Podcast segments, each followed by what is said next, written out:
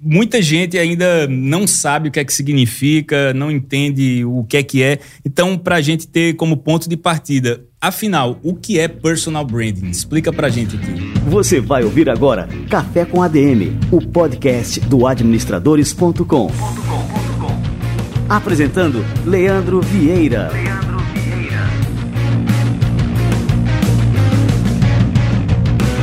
Perfeito, vamos começar então. Personal branding significa gerenciamento da marca pessoal.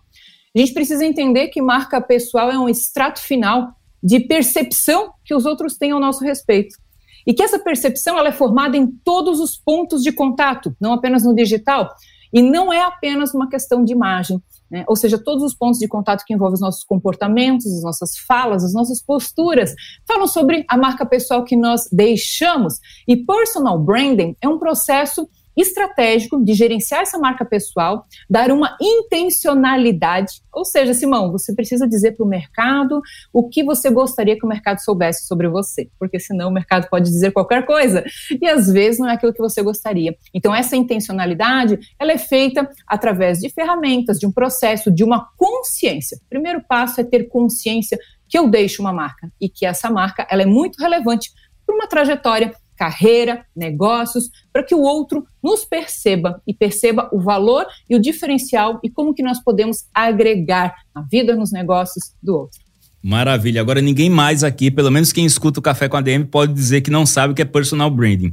Então, Dani, agora eu já ouvi muita gente falar: "Ah, eu não preciso me preocupar aí com marca pessoal, eu não dependo da minha imagem para trabalhar, fazer negócios, eu, eu não preciso me preocupar com isso não".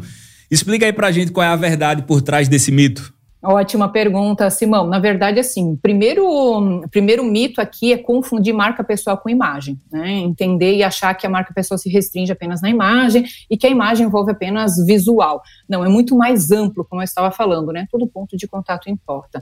E muito também se pensa que é para figuras públicas, celebridades ou até mesmo influencers, né? Pessoas com grandes audiências. Não partimos do princípio que todos temos uma marca pessoal, independente de tempo de carreira, cargo, função, da área que nós escolhemos desenvolver né, os nossos negócios, ela está conosco desde que nós nascemos. Nós precisamos olhar para dentro e descobrir qual é essa nossa verdadeira marca pessoal.